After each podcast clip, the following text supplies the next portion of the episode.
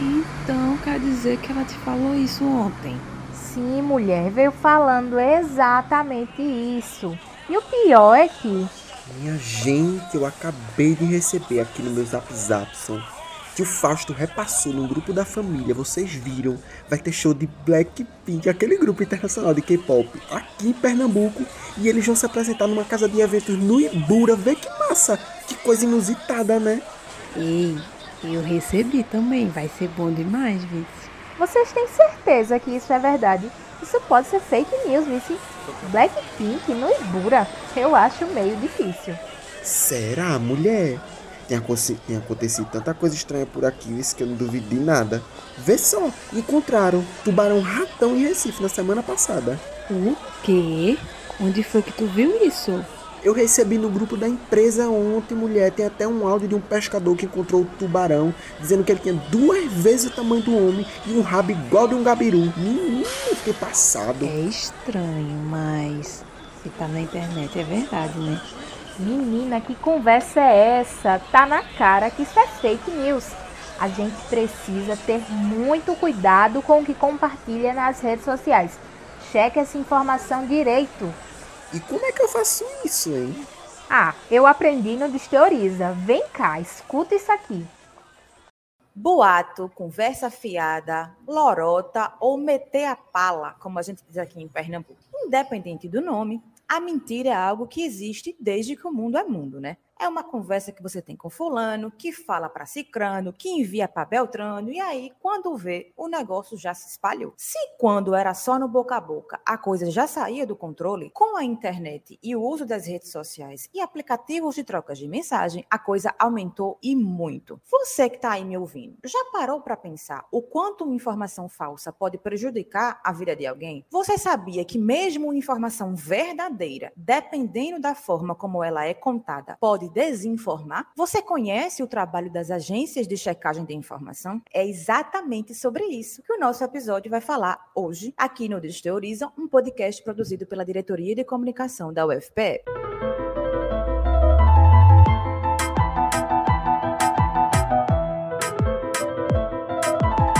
Desteoriza, um podcast sobre ciência e um monte de assunto que quase ninguém entende direito.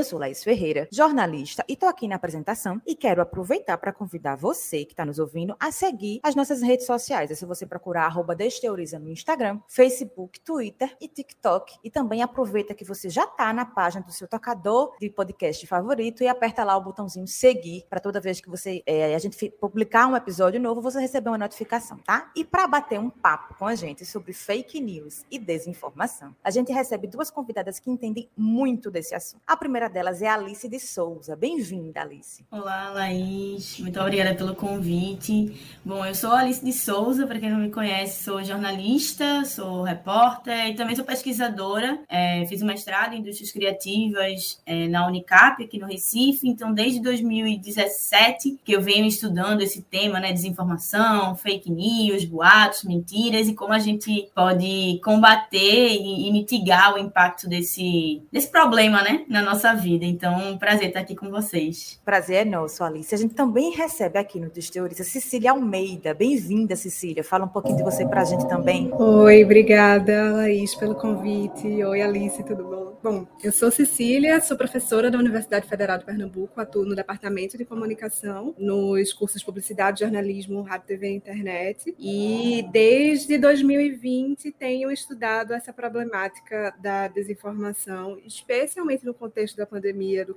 do novo coronavírus, né? Mas é, não somente nesse contexto, né? Mas com a realização de projetos de pesquisa e projetos de extensão, justamente que tem a intenção de informar a população a como lidar com esse tipo de conteúdo, como lidar quando é, com, o quanto a gente deve desconfiar do material que a gente recebe pelos aplicativos de mensagem, especialmente no contexto em que a informação correta é, ou a informação incorreta pode colocar a vida dos, de todo mundo em risco, né? Muito obrigada, Cecília. Agradeço às duas por terem aceito o nosso convite. Eu quero começar esse nosso papo é, falando um pouco dessas, do, desses dois termos né, que eu trouxe na apresentação: fake news e desinformação. Algumas algumas pessoas utilizam esses dois termos como sinônimos, né? Como se eles fossem a mesma coisa. Eles são de fato a mesma coisa? A gente pode utilizar fake news, desinformação como sinônimo? O que é que eles significam na prática, Alice? Laís, essa é uma pergunta é, crucial para a gente entender, inclusive, o desenvolvimento é, dessa problemática no nosso dia a dia. O que é que acontece? Quando a gente começou a falar mais sobre esse tema, que a gente, pesquisador, né, costuma e prefere falar sempre desinformação, é, foi lá em 2016, mais ou menos depois da eleição de Donald Trump nos Estados Unidos, e daí ficou aquela dúvida, né? Por que Donald Trump ganhou? O que, é que será que aconteceu, né? É, naquela eleição tinha rolado muito boato sobre Hillary Clinton, que era a candidata opositora dele, e daí é, passou-se a falar naquela época da, da pós-verdade,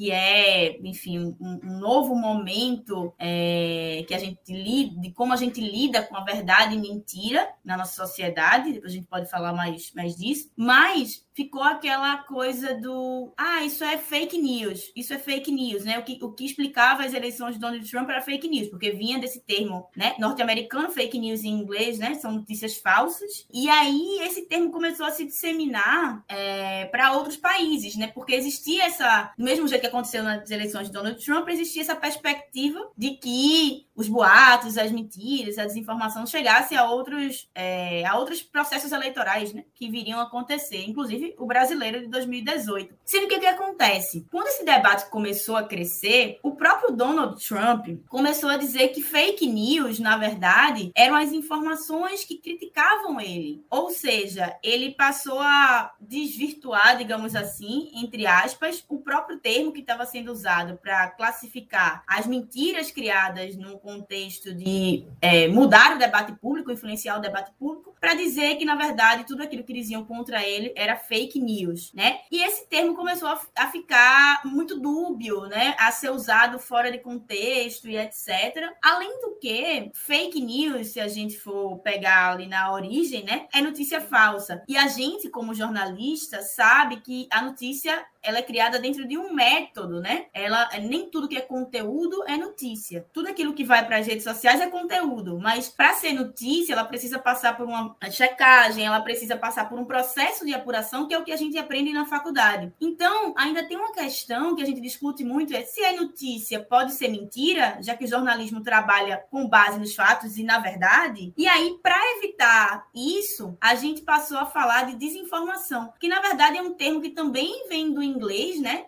No inglês é, se, usa, se usa hoje, quando a gente vai olhar um artigo acadêmico, científico, é misinformation e disinformation um para classificar aquelas notícias, aquelas informações que são mentira, mas que elas não têm uma intenção de, de mentir, digamos assim, né? Como você bem falou na abertura, algo que até às vezes é verdade, mas que usado fora de contexto, usado sem uma intenção deliberada de, de mentir, é, e a outra já para usar aquilo que o popular convencionou chamar de fake news, que são aquelas coisas criadas com a intenção de prejudicar o debate público, né? De prejudicar as nossas conversas de fazer a gente acreditar em algo e, e daí tomar uma, uma, ação com base naquilo que a gente acreditou e que era mentira. Se eu puder complementar. Com um certeza, por favor, Cecília. É, eu acho que a Alice comenta já algo aí que é muito característico da maioria das, da, desses conteúdos falsos ou enganosos que a gente recebe, né? Assim, grande maioria desses conteúdos não são mentiras completamente descabidas. Na verdade, eles partem de alguma coisa que é verdade ou de um dado ou um vídeo que foi tirado de contexto, uma fala, uma imagem, né, que aconteceu, aquilo aconteceu, quando o indivíduo, se a gente simplesmente responder isso é falso, não, como, é, como assim é falso? Estou vendo aqui, essa, é, fulano e tal realmente falou isso e tal, só que, na verdade, aquela fala foi tirada do seu contexto original para enganar, né? Então, se a gente chama tudo de falso, simplesmente, né, com essa ideia do fake news, fica até difícil explicar o problema, né, porque às vezes ele não parte de uma falsidade e, e, às vezes fica mais difícil combater também, porque gera uma dúvida no, no sujeito que tá vendo que aquilo aconteceu, vê em outras fontes, inclusive, né? E, enfim, o, a operação que foi feita ali para enganar não é de inventar uma coisa do zero, mas de tirar tentar desapropriar uma coisa do seu contexto e ou então colocar ela dentro de um viés que tem a intenção de enganar, né? Então, se a gente chama tudo de falso, a gente não dá conta do, da dimensão do problema. Acho que Alice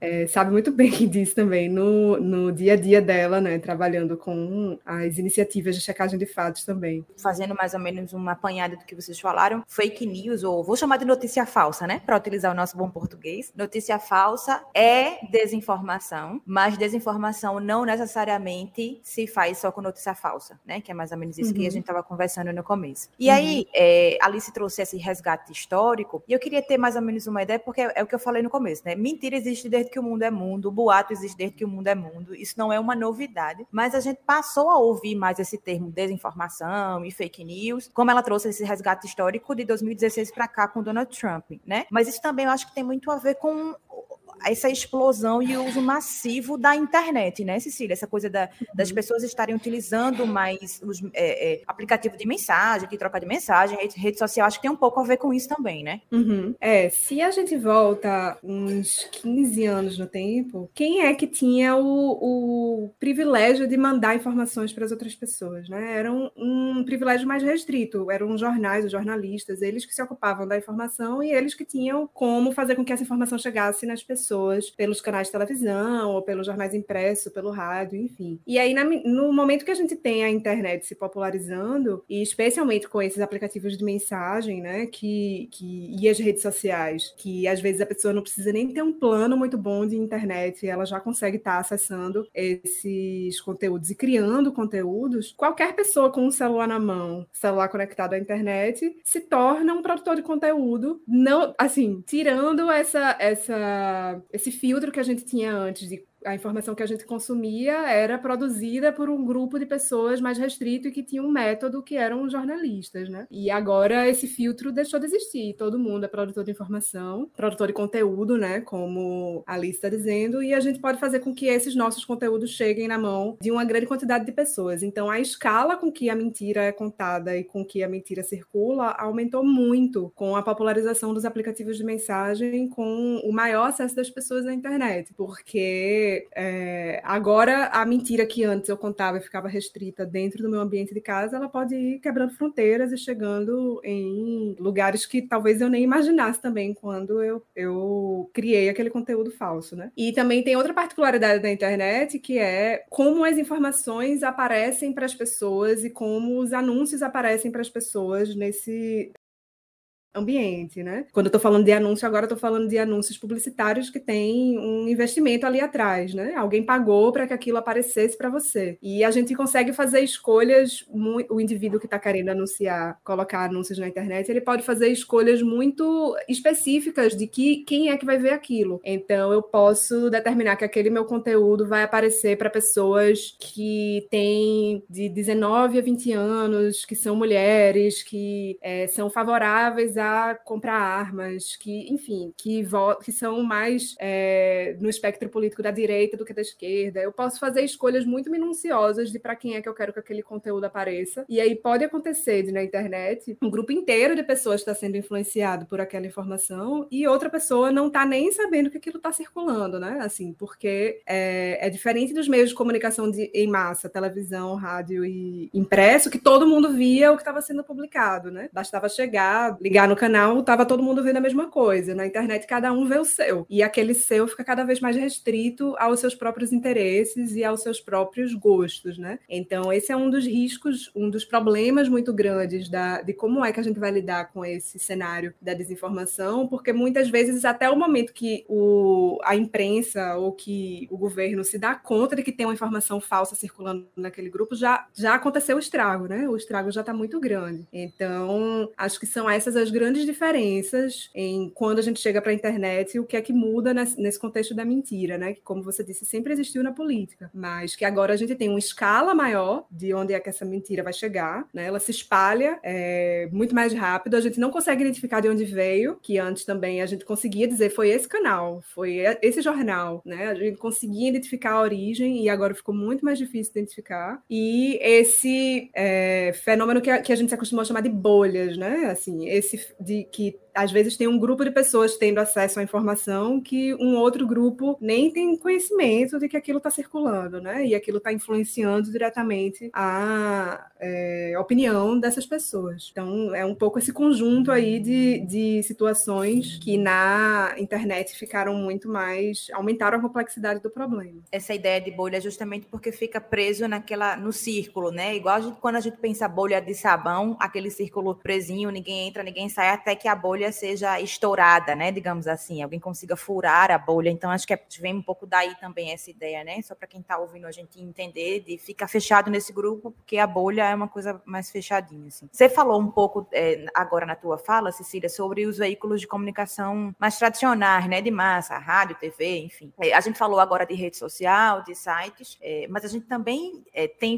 visto muito as pessoas falarem e desconfiarem dos veículos de comunicação tradicionais, né, justamente porque consomem muito, muita informação, muito conteúdo nas redes sociais, no aplicativo de trocar de mensagem, WhatsApp, Telegram, enfim, às vezes desconfiam dos veículos de comunicação tradicionais. E também é, existem alguns veículos de comunicação que promovem desinformação, né? A gente também não pode dizer que a desinformação só é feita por pessoas que não trabalham em veículos de jornalismo, né? Infelizmente. Então, eu queria que a gente falasse um pouco sobre isso, Alice, assim, desses veículos que se dizem veículos de comunicação, né? Que se dizem jornalistas, assim, mas que também, de alguma maneira, propagam desinformação dentro dessa ideia que você trouxe para a gente de que a notícia, ela pressupõe verdade, né? E o jornalismo pressupõe fazer notícia. Então, esses veículos que se dizem veículos de jornalismo, de fazer jornalístico, que acabam promovendo desinformação. Como é que fica essa relação, assim? Como é que a gente pode pensar sobre isso? Bom, Laís, é, até pegando um gancho, assim, do que Cecília estava falando né, anteriormente com a gente, é, a internet, ela muda também a forma como as pessoas se relacionam com a própria notícia, né? Com consumir notícia. A gente tinha no passado, e eu gosto sempre de, de lembrar isso para as pessoas, porque parece que é algo muito distante para quem é mais jovem, é, mas para a gente, para pessoas mais velhas, é uma memória muito viva, né? Quando, por exemplo, meu pai, ele consumia notícia quando eu era criança, é, eram duas escalas de tempo no dia, assim. Ele acordava, ele ouvia no rádio um programa policial, depois ele via o Bom Dia, é, os programas de televisão matinal e ele ia trabalhar. Ele ia trabalhar, ele não tinha internet, ele não tinha smartphone, ele não tinha, né, a, a janelinha ali piscando a notificação o tempo todo, informando para ele coisas novas. Quando chegava no final do dia, meu pai jantava, chegava, jantava, tomava banho, sentava na frente da TV, escolhia um telejornal noturno e consumia as notícias. E assim ele se informava. Tinha dia que ele comprava um jornal, às vezes ele é, fazia uma assinatura de uma revista que no final de semana ele ia ler, né? A cada semana, a cada 15 dias e pronto. Então, ele não tinha acesso a múltiplas visões sobre uma mesma notícia. O que é que a internet faz pra gente, né? Ela passa a, com a ajuda das tecnologias, do smartphone, né, do computador, é, passa a notificar a gente o tempo todo de notícia. E a gente consegue ver uma mesma notícia sendo publicada em vários sites diferentes, com visões diferentes, né? Porque a gente que é jornalista, a gente sabe, cada veículo de, de comunicação, ele vai publicar a notícia considerando a linha editorial, a qualidade dos repórteres que estão ali, o tempo para produção, o dinheiro para produção. Então, tudo isso vai influenciar na forma como aquela notícia chega para gente. E aí, o que é que acontece? É, as pessoas passam a poder questionar mais os veículos de comunicação. Porque se eu tenho acesso a uma mesma notícia sendo publicada de várias formas, naturalmente alguma vai prender mais a minha atenção. Porque, ou porque está alinhada ao meu espectro político, ou porque é um repórter que eu gosto,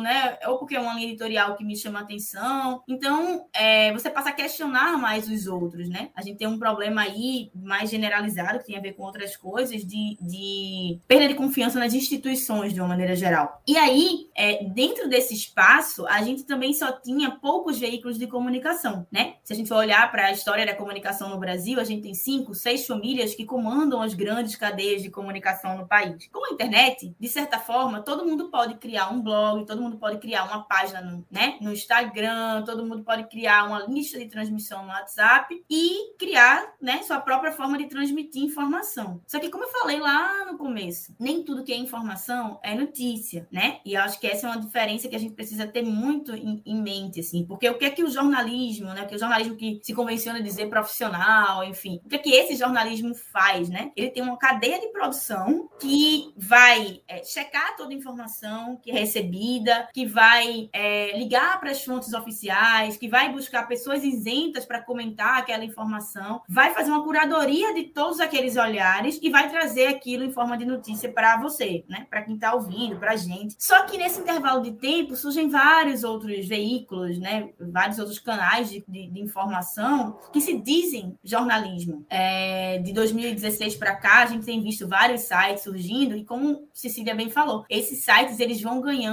dinheiro, porque eles vão ganhando clique, clique é dinheiro, né? É publicidade na internet, é dinheiro, e eles passam a ficar cada vez mais parecidos com páginas é, de, de, de, veículos de comunicação. E isso confunde muitas pessoas, né? O que a gente recomenda é sempre que as pessoas busquem saber quem é que está por trás, né? Dessas páginas, qual o alinhamento político de quem está por trás dessas páginas, é, busquem sempre mais de um veículo de comunicação para se informar sobre aquela notícia, para ter pelo menos dois olhares diferentes sobre aquele fato, que busquem se ater aos fatos, porque muitos desses sites o que eles divulgam é muita opinião, né? E opinião você dá sua, Cecília dá dela, eu dou a minha, mas não necessariamente isso está baseado em fatos, né? Vai, vai, vai falar sobre a nossa história de vida, sobre a nossa, né? As nossas, os nossos alinhamentos, etc., religiosos, políticos. É, e, e eu, eu acho que o que eu diria era isso, assim, no sentido de hoje a gente tem muito mais canal para se informar. E que bom que a gente tem muito mais canal para se informar, né? Quando a gente tem muito mais sites, fica muito mais difícil, porque às vezes é como Cecília falou, tem coisa que a gente nem sabe que está circulando, que está lá numa bolha em específico, mas está circulando. Então, o que eu recomendaria é isso, assim, busquem vários veículos de comunicação para depois formar uma opinião. A gente tem aqui no Distilleries um quadro chamado Conta Tua História. Como o próprio nome diz, as pessoas contam histórias, né? Só que nesse episódio a gente vai fazer diferente. A gente pediu que as pessoas mandassem perguntas para que a gente pudesse fazer aqui para vocês, a gente pudesse conversar, né, sobre essas respostas, enfim, trazer ainda mais informação para quem está ouvindo a gente.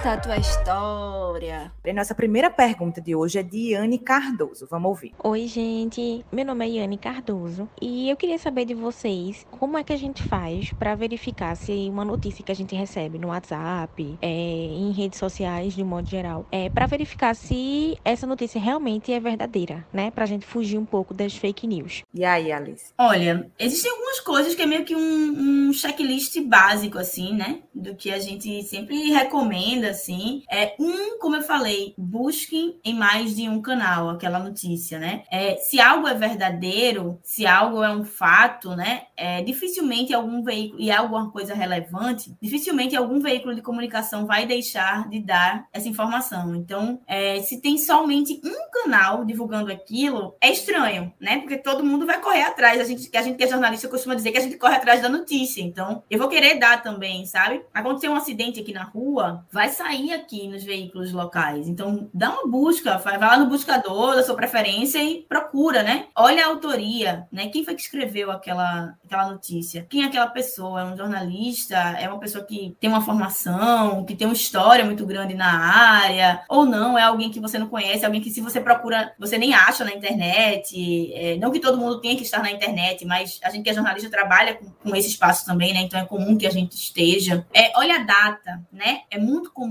ter informação descontextualizada. Então, uma foto que foi tirada de um protesto em 2005 que é usada como se fosse algo de ontem. Então, olha essa data. É quem, quem é o dono ou a dona desse site que você está consumindo a notícia? É, ou se você recebeu informação por um aplicativo de mensagem. Pergunta a pessoa que, que mandou para você fulano, fulana, de onde é que você recebeu essa informação, né? Vai fazendo essa, esse... É um trabalho um pouco de detetive também, esse caminho reverso de ir até a fonte original daquela notícia para saber se aquilo tem um mínimo de validação, assim, né? Se é, é baseado em fatos, tem um mínimo de validação social antes de passar adiante. Eu acho que é, eu participei de um projeto, o Confere Aí, é, no Jornal do Comércio, e a ideia da gente era justamente romper essa cadeia de passar adiante, assim, né? De sair compartilhando. A gente tem um botão de compartilhar nas plataformas hoje, facilita né, essa transmissão de mensagem para frente. Mas antes da gente apertar esse botão, a gente tem que, de fato, cumprir esse checklist básico. Assim, isso é. E aí tem outras ferramentas que podem complementar nesse trabalho. É... Mas o básico é isso, assim, saber quem é o autor, quando aquilo foi publicado, onde aquilo foi publicado, por que está publicado daquela forma, daquele jeito. E, e, se possível, olhar até as fontes que foram citadas naquela matéria e a fonte original. É, eu acho que, só para complementar, é, É, o... tem um, um, hábito que a gente começou a criar na internet que eu, que eu queria muito saber quando foi que começou, porque antes, quando a internet começou a se popularizar, a gente tendia a desconfiar de tudo que estava lá, né? Não, não.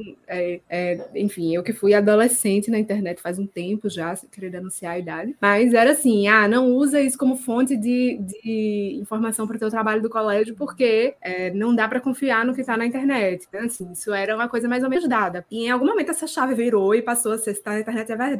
Então a gente começa a ter um hábito de eu não sei se isso é verdade, mas vai que. E aí a gente resolve passar à frente, mesmo tendo aquela dúvida. E aí eu acho que isso que a Alice falou de quebrar essa cadeia da transmissão é fundamental. Se você não tem certeza que aquilo é verdadeiro ou não, não passe. Assim, não segura a emoção.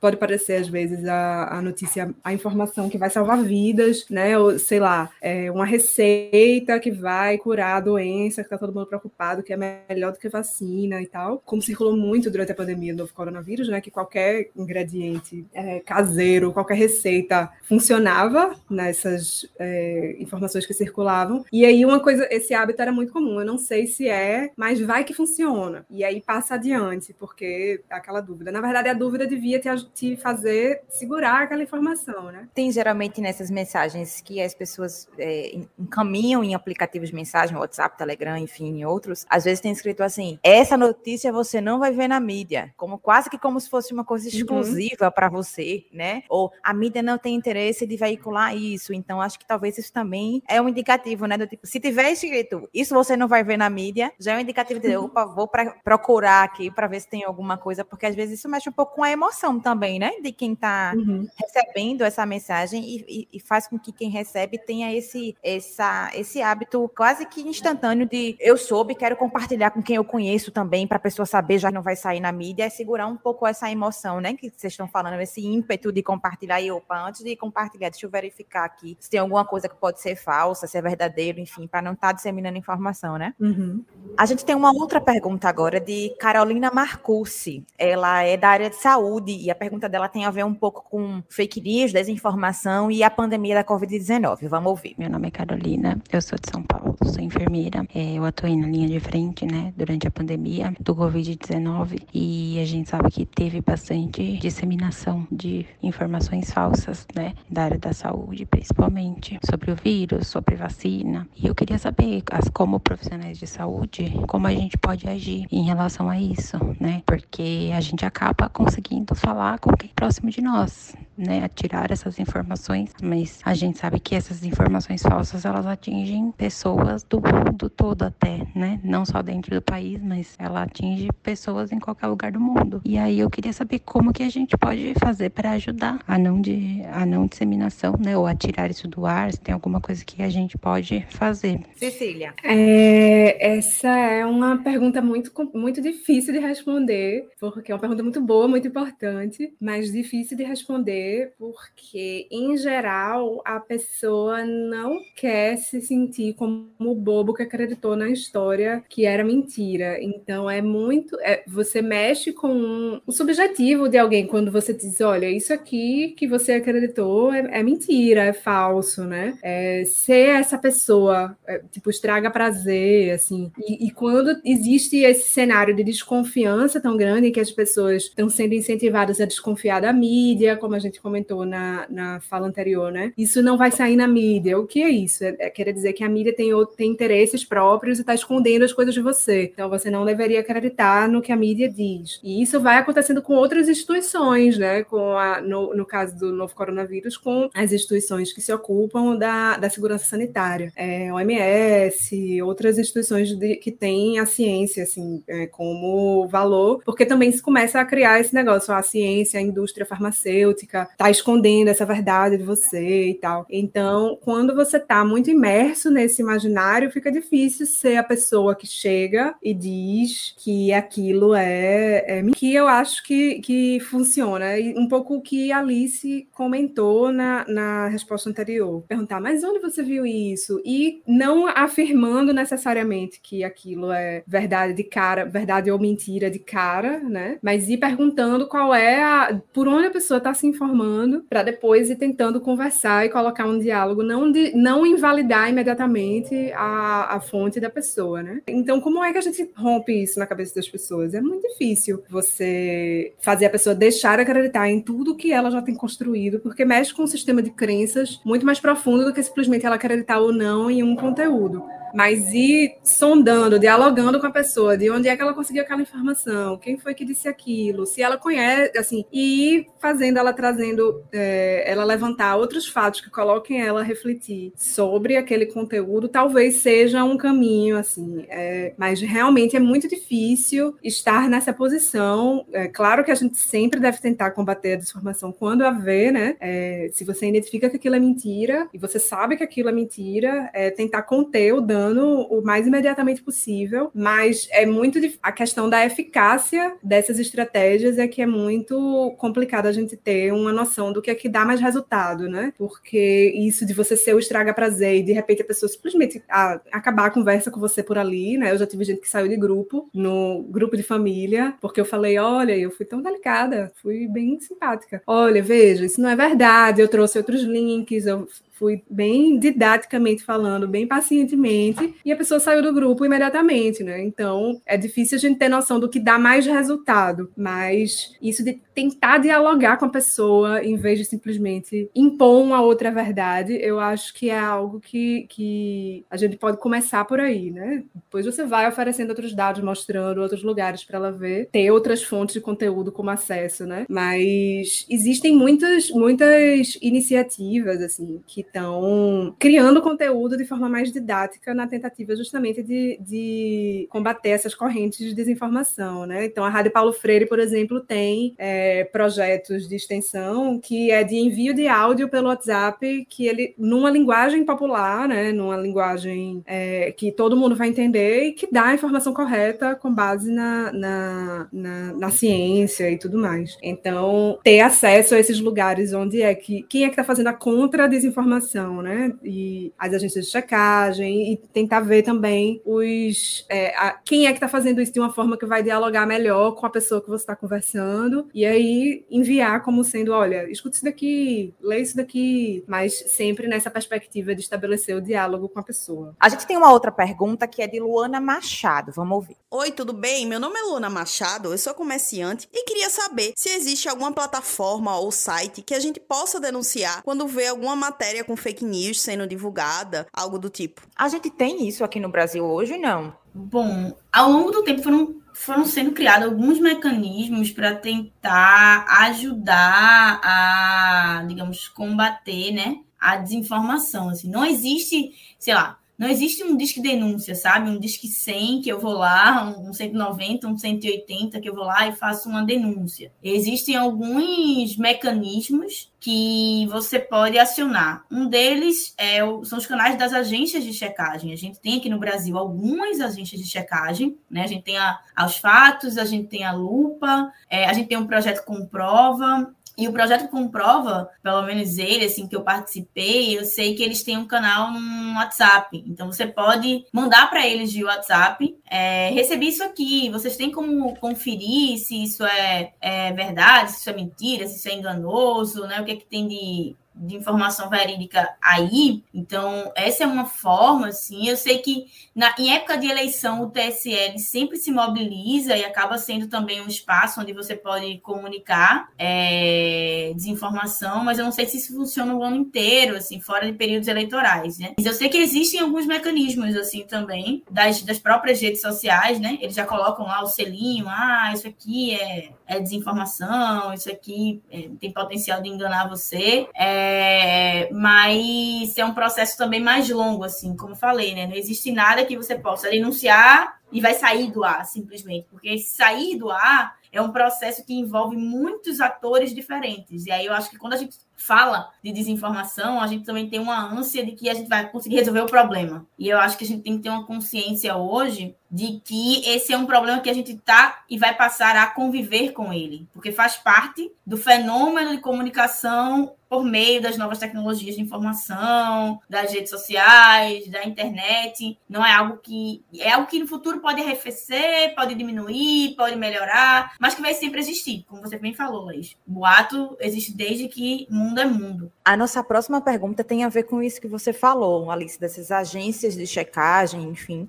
É uma pergunta de Bianca Calazans, vamos ouvir. Oi, gente, meu nome é Bianca Calazans e eu tenho uma dúvida para trazer para vocês, que é a seguinte. Eu costumo consultar esses sites de checagem de notícia e eu gostaria de saber se a gente pode realmente confiar nesses, nessa checagem e como é que esse trabalho funciona. Obrigada.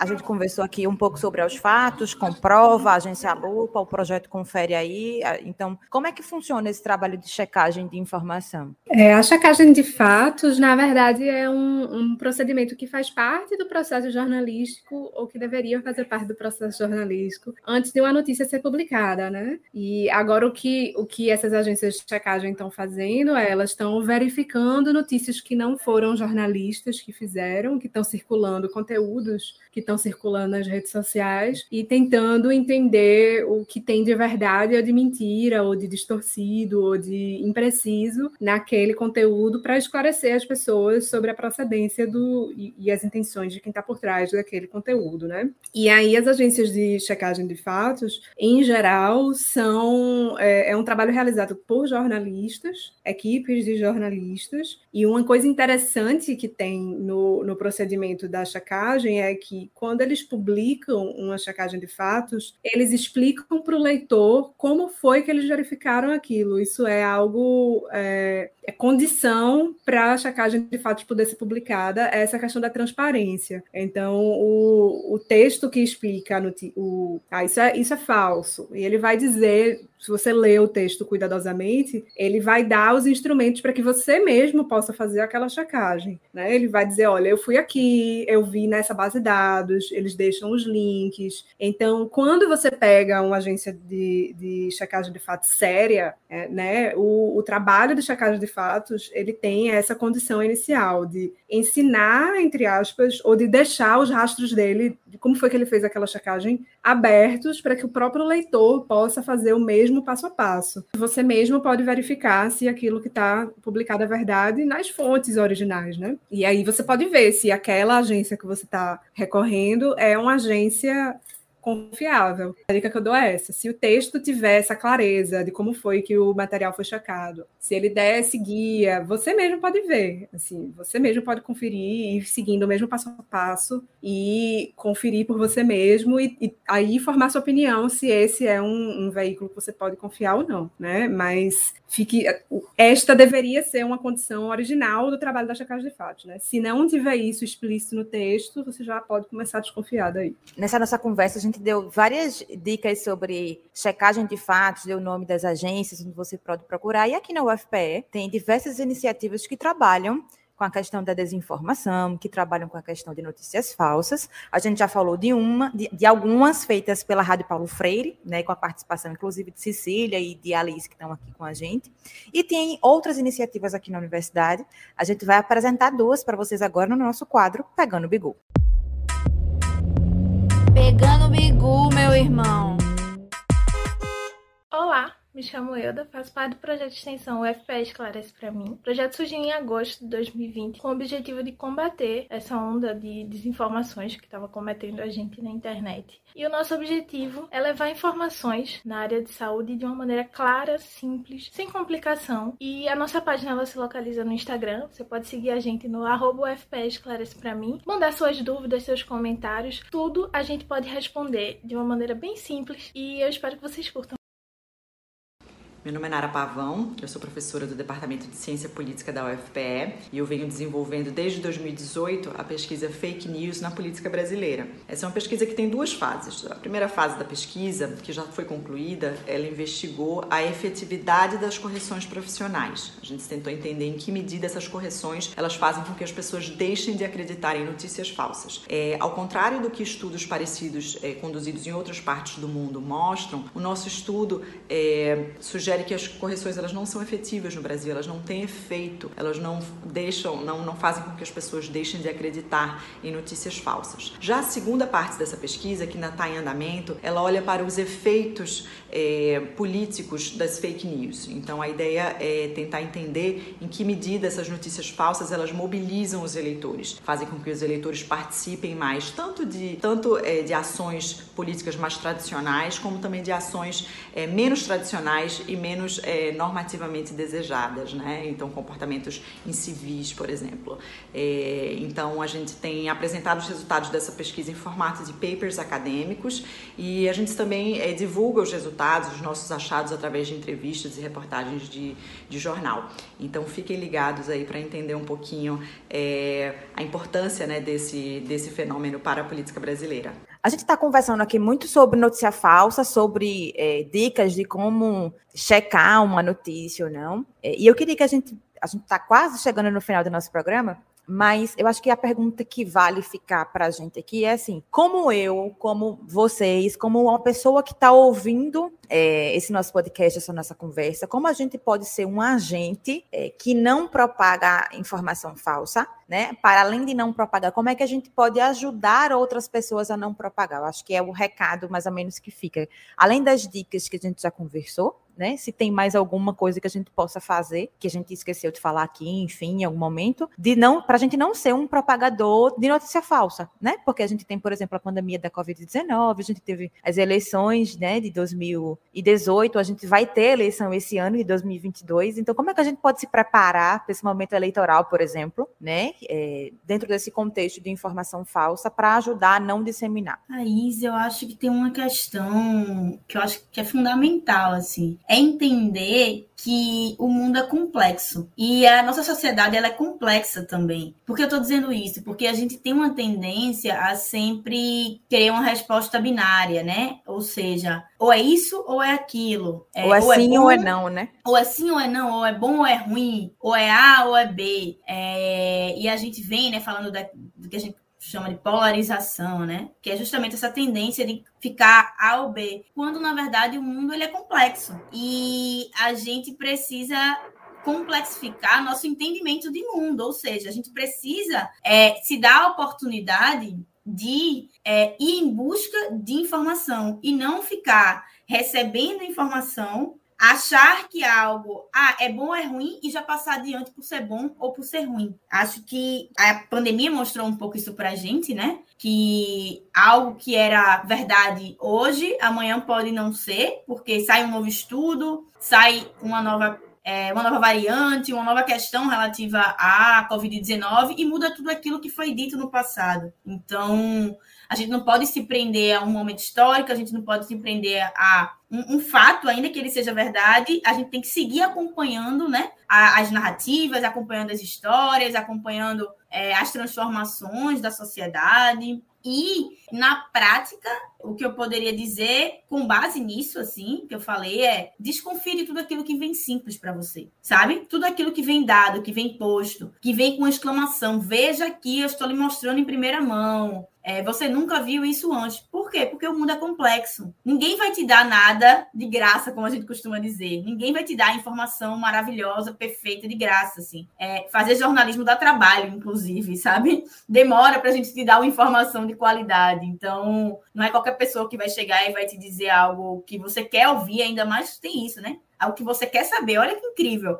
Alguém vai chegar dizendo exatamente aquilo que você quer ouvir para mudar sua vida para sempre. Isso não existe, isso na vida não existe. A vida é complexa, minha gente. A vida, a vida muda o tempo todo, as coisas mudam o tempo todo e a gente tem que ficar ligado nessas mudanças. Acho que, que é isso, assim. E eu acho que, que só para complementar, um, uma coisa que ficou muito forte na conversa toda é que não é algo que a gente vai fazer com que desapareça a desinformação, a mentira e tudo mais. Mas a gente precisa ter um senso crítico maior e estimular os outros a ter um senso crítico maior em relação à informação que a gente consome. Então, existe um processo que é de apagar incêndio, que é, olha, você, isso daqui eu é, eu vendo que é uma informação falsa, eu vou trazer a informação verdadeira para tentar conter aquilo no momento, mas existe um processo maior de educação midiática e de educação midiática para essas novas tecnologias, para que as pessoas entendam como é, como são esses procedimentos de manipulação de informação. E isso a gente só adquire com o senso crítico e usando isso por mais tempo, né? A gente está se deparando com os grandes problemas que, uma, que o boom de uma nova tecnologia causou agora, quando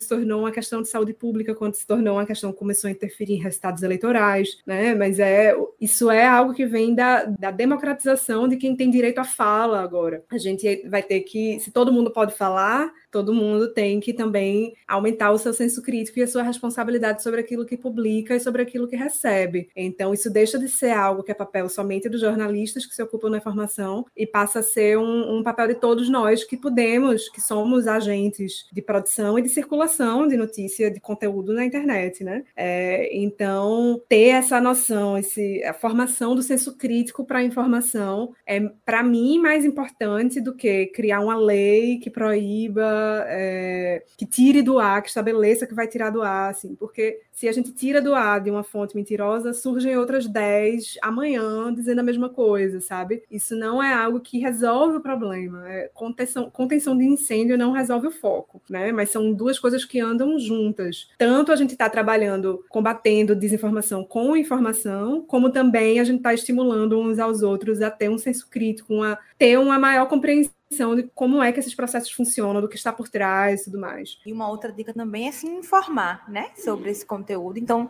todo, todo episódio que a gente grava aqui do Distores, a gente pede para as pessoas convidadas trazerem é, indicações, dicas de onde as pessoas que estão nos ouvindo podem ter mais informações sobre o, o tema que a gente está debatendo, né? Nesse caso aqui é sobre notícias falsas, sobre desinformação. É, você trouxe alguma indicação, Alice? Sim, trouxe, trouxe algumas, assim, que eu. coisas que eu li, que eu acho que não são textos acadêmicos, são textos muito simples de, de lei que ajudam a gente a entender o contexto que leva a gente a viver no meio de tanta desinformação. É, um é um livro que se chama Morte da Verdade, que fala um pouco sobre é, o panorama, né, ali de, de 2016, 17, 18, esse começar dessa discussão. Um outro, eu até falei, né, desse termo pós-verdade, né, chama pós-verdade, a nova guerra contra os fatos em tempos de fake news, é, que fala especificamente da, das eleições lá de Donald Trump. E eu acho que para quem está, enfim, interessado em, em, em contexto, entender mais profundamente o que é que leva a gente a esse, a esse lugar é, é bem interessante. E tem, enfim, um, um curso também que eu, eu gosto de recomendar, porque ele tem uma linguagem bem simples, assim, que se chama Vaza Falciani, que ele fala sobre esse, todos esses termos que a gente tá, é bem engraçado, né? Que ele fala sobre todos esses termos, fake news, como, sabe, como lidar com a verdade, como lidar com a mentira, o mercado, né? De lucro por trás dessas questões da mentira. É, eu acho legal também. E por fim, eu vou fazer um merchan por favor, é... se você não fizesse, eu já ia fazer por você.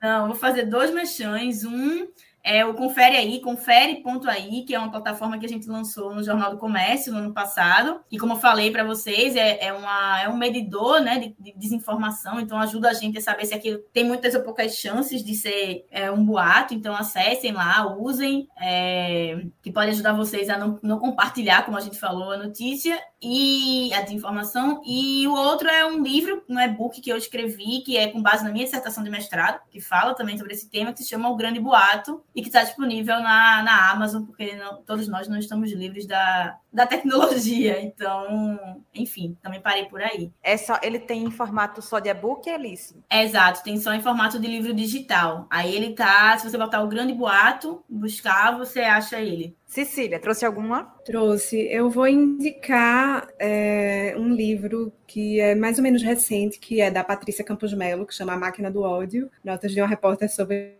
fake news e violência digital, que conta a história da própria jornalista lidando com ataques e da indústria da desinformação quando ela estava tentando é, levantar aquela série de reportagens sobre a propagação de notícias falsas durante as eleições aqui do Brasil, né? Então é um, um relato é, bem interessante de alguém que, que viveu os dois lados, do tanto de sofrer ataques e de ser vítima de linchamento digital, né? Cancelamento e de ataques à integridade física dela mesma. E como foi que ela levantou esses dados também lá da, da série de reportagens. E um que esse é novo, recente, eu ainda não li, eu quero ler está na minha lista. Vou recomendar sem porque eu acredito nos autores, mas é Pós-Verdade e Fake News, reflexões sobre a guerra de narrativas, que é de muitos autores, é da Fernanda Bruno, Tatiana Roque, mas quando você abre tem múltiplos outros autores lá dentro, né? Então, nesse propõe um diálogo aí sobre essa esse cenário que a gente está vivendo já mais fortemente com o início da pandemia, né? E também, já que estamos fazendo merchan, vou é, aproveitar para divulgar os conteúdos da Rádio Paulo Freire, que não são literários, não é literatura para se ler, mas se você entra lá no site radiopaulofreire.ufpe.br, você encontra os, uma série de, de programas informativos e um, um deles em especial chama Manda no Zap, que é, são áudios de até dois minutos minutos, com a proposta justamente dessa pegada mais popular e mais didática, uma linguagem mais fácil, para que eles sejam compartilhados nos aplicativos de mensagem para fazer contra a informação, né? contra desinformação, que são informações apuradas com base científica. Então, não é um material para ler, mas é talvez um lugar em que você possa encontrar um conteúdo legal para mandar para a pessoa que está acreditando em algo que, que você sabe que não procede, né? Para espalhar informação de qualidade aí nos seus grupos. Então é um trabalho muito bem feito que está sendo feito é, lá pelo Departamento de Comunicação e pela rádio. Eu não estou envolvida diretamente nele, mas eu acompanho de perto e é muito bacana o que eles estão produzindo. Então vale a recomendação. Vou fazer aqui uma, uma declaração em primeira pessoa. Eu mesma já usei e já enviei no Zap vários áudios do projeto Manda no Zap, feito pela Paula Freire. Já ouvi, né? Muitas vezes vou lá buscar informação, já ouvi, já enviei, então estimulo todo mundo que estiver ouvindo a gente também a conhecer esse projeto. Vocês podem Pode também mandar sugestão de algo, de conteúdos novos para a gente trabalhar, né? É uma equipe que está sempre. Exatamente é, demandando novidade para poder criar um roteirinho e um áudio. Então, se você tiver alguma informação que algum assunto que você queira que se torne um áudio nesse formato, pode mandar para a equipe. A gente tem lista de transmissão no WhatsApp. É, se você entrando no radiopaulofreire.fpe.br, você encontra todas as informações. É muito legal. Então, a gente já tem várias indicações aqui. Só essas indicações que elas deram aqui no final já valem muito. A gente teve outras dicas ao longo do nosso episódio, né? Agências de checagem, etc. E todas essas dicas vocês podem conferir nas nossas redes sociais do Desteoriza. A gente vai deixar lá tudo bonitinho, tanto no feed quanto no destaque que tem lá no Instagram indicações, que aí você pode olhar essas e as indicações dos outros episódios também, de conteúdo, tá tudo muito legal. É, infelizmente, nosso episódio chegou ao fim. Eu queria muito agradecer a participação de vocês. Foi um papo muito massa. Muito obrigada pelo tempo e pela disponibilidade. Eu que agradeço, acho que foi muito legal. Acho que, que a gente precisa de mais conversas como essa. E estou sempre à disposição. Obrigada. Eu também gosto muito de falar sobre esse tema, acho que é importante, acho que esse trabalho que, enfim, a gente fez aqui, espero que ele chegue a muita gente, que as pessoas sigam as nossas dicas, a gente que agradece, eu agradeço também a você que está nos ouvindo por ter chegado até aqui. Te espero no próximo episódio, tá? E ah, já aproveito, se você quer também ser um agente é, de não desinformação e ajudar o mundo, criar uma cultura de não desinformação, a combater fake news, envie esse episódio para alguém que você conhece, que ainda não conhece o Desteoriza, para ouvir esse papo sobre desinformação e sobre notícia falsa, para ajudar também a criar essa cultura de combate à desinformação, tá? Esse episódio, ele teve apresentação da pessoa que vos fala, Laís Ferreira, produção e trabalhos técnicos de Laura Marinho, Felipe Silva e Jonas Lucas Vinheira. Eu te espero no próximo episódio. Até lá!